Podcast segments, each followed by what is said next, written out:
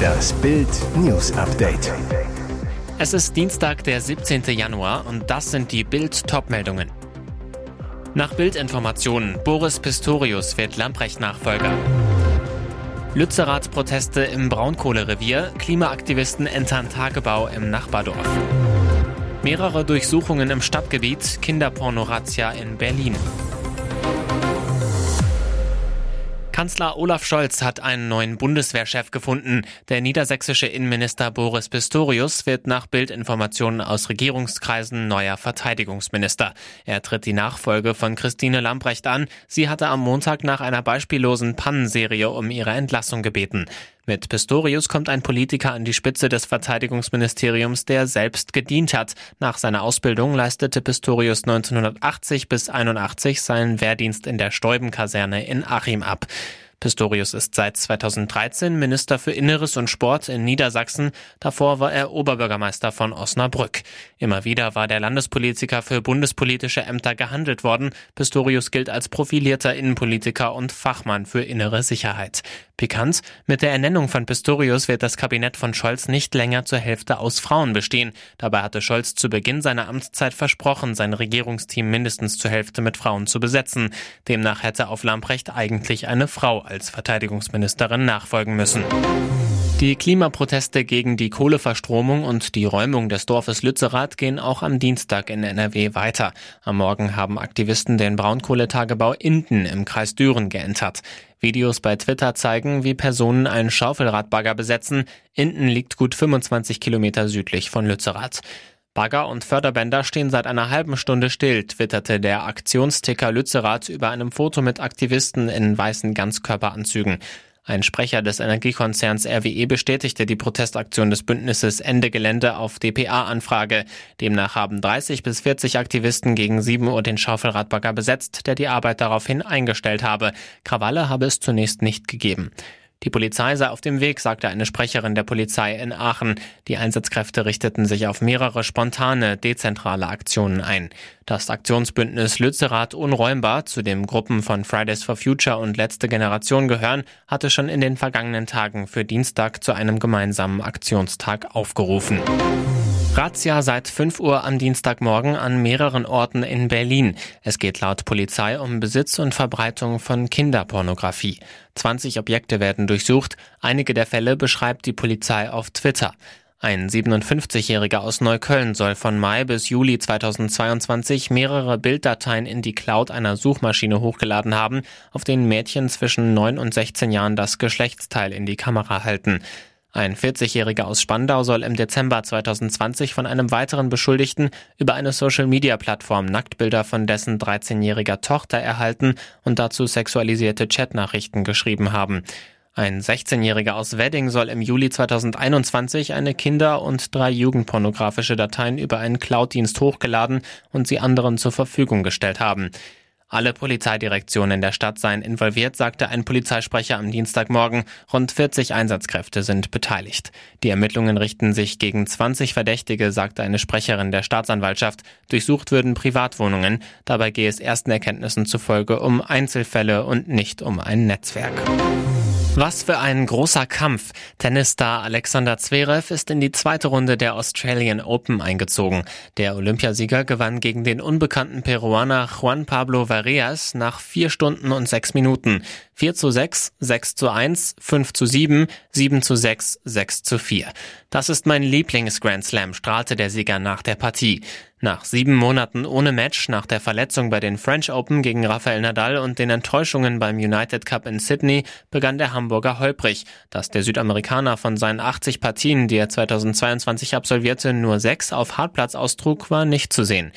Ich bin extrem müde, aber ich habe dieses Gefühl vermisst. Ich bin so froh, wieder auf dem Platz zu stehen, sagte Zverev. Schon das Turnier ist ein Erfolg für mich. Erwartungen hegt er nach diesem Erfolg keine. Es war mein erstes Match bei einem Grand Slam nach meiner Rückkehr. Juan hat das Spiel seines Lebens gemacht. Er kann auch ein sehr gefährlicher Gegner werden für viele, sagte Zverev.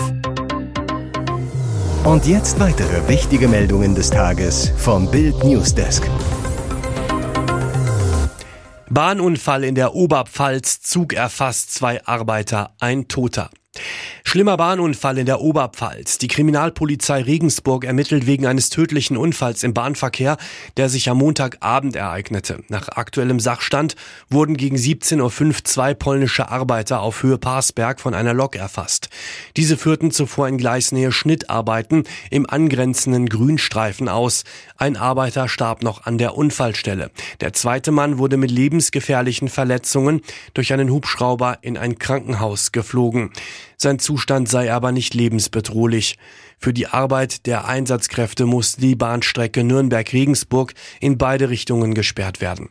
Die Darshofener Straße in Passberg wurde während des Einsatzes für den Fahrzeugverkehr ebenfalls gesperrt. Gasgerd und seine Ex-Frau Doris wieder Zoff ums Haus. Ihr Dauerzoff würde für eine Soap reichen. Altkanzler Gerhard Schröder überzieht seine Ex Doris Schröder-Köpf seit Jahren mit Vorwürfen und Klagen.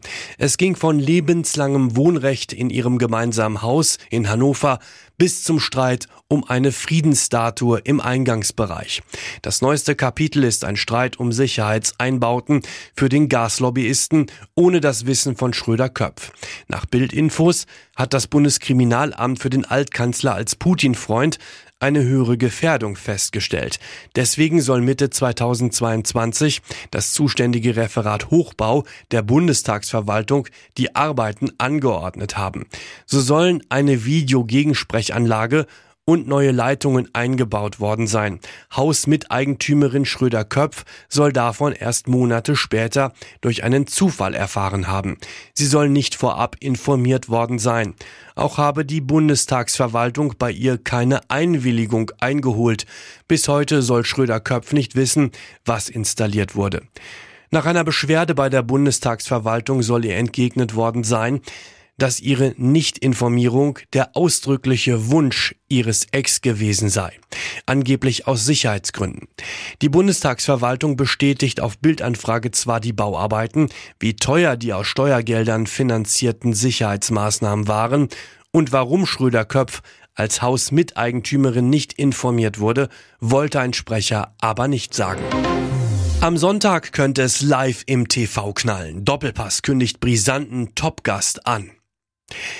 Das deutsche Sportfernsehen feiert 30 Jahre Jubiläum. Am 1. Januar 1993 wurde das DSF gegründet. Seit 2010 heißt der Sender Sport 1. Nun, drei Jahrzehnte später, feiert er sich selbst unter anderem mit einem prominenten Gast in seiner prominentesten Show. Zwei Jahre nach der Sendergründung ging der legendäre TV-Talk Doppelpass an den Start, eine regelrechte Institution in Fußball Deutschland. Anlässlich des 30-jährigen Senderjubiläums haben die Verantwortlichen Verantwortlichen jetzt einen ganz besonderen Gast eingeladen, Bayerns Ehrenpräsident Uli Hoeneß. Das birgt Knallpotenzial, denn die beiden Parteien verbindet eine Art Hassliebe. Über 20 Auftritte, diverse Telefonanrufe und stets Diskussionen, die für Zündstoff sorgten. Wenn Uli Hoeneß im Doppelpass sprach, sorgte das nahezu immer für Schlagzeilen. Unvergessen, als Hoeneß 1996 im Doppelpass anrief. Der damalige Moderator Rudi Brückner hatte Höhnes Verhalten kritisiert. Daraufhin schäumte dieser auf der heimischen Couch so sehr, dass er den Hörer in die Hand nahm und beim Doppelpass durchklingelte. Hier ist das Bild News Update. Und das ist heute auch noch hörenswert. Spitzengipfel der Weltwirtschaft in Davos. Bis Freitag wird im Alpenstädtchen über Teuerschock, Ukraine-Krieg und Klimakrise diskutiert und nebenbei Milliardendeals eingefädelt. Auch deutsche Topbosse haben sich angekündigt, unter anderem Deutsche Bank-Chef Sewing und BASF-Boss Brodermüller. Daneben Spitzenpolitiker wie Kanzler Scholz, Finanzminister Lindner und Wirtschaftsminister Habeck. Und selbst das älteste Gewerbe der Welt ist beim Schweizer Weltwirtschaftsgipfel vertreten und kennt keine Krise. Chefs buchen für sich und ihre Angestellten Escorts in der Hotelsuite, verrät die Geschäftsführerin eines Escortdienstes in der Zeitung 20 Minuten. Ihr Service werde während der fünf Gipfeltage stark nachgefragt. Elf Reservierungen und 25 Anfragen seien bisher bei ihr eingegangen. Sie gehe davon aus, dass es im Wochenverlauf noch deutlich mehr werden. Einige buchen auch Escorts für sich und ihre Angestellten, um in der Hotelsuite Party zu machen, zitiert die Zeitung sie. Blutbad im US-Bundesstaat Kalifornien.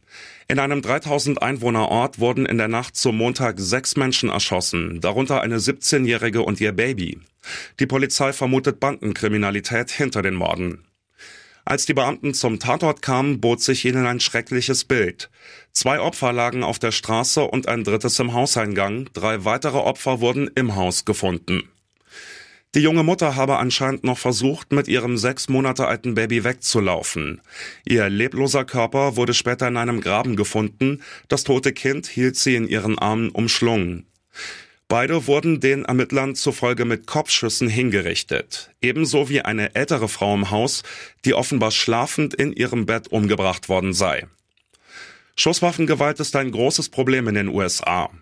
Nach Angaben der Website Gun Violence Archive wurden allein im vergangenen Jahr mehr als 44.000 Menschen durch Schusswaffen getötet, mehr als die Hälfte davon Suizide.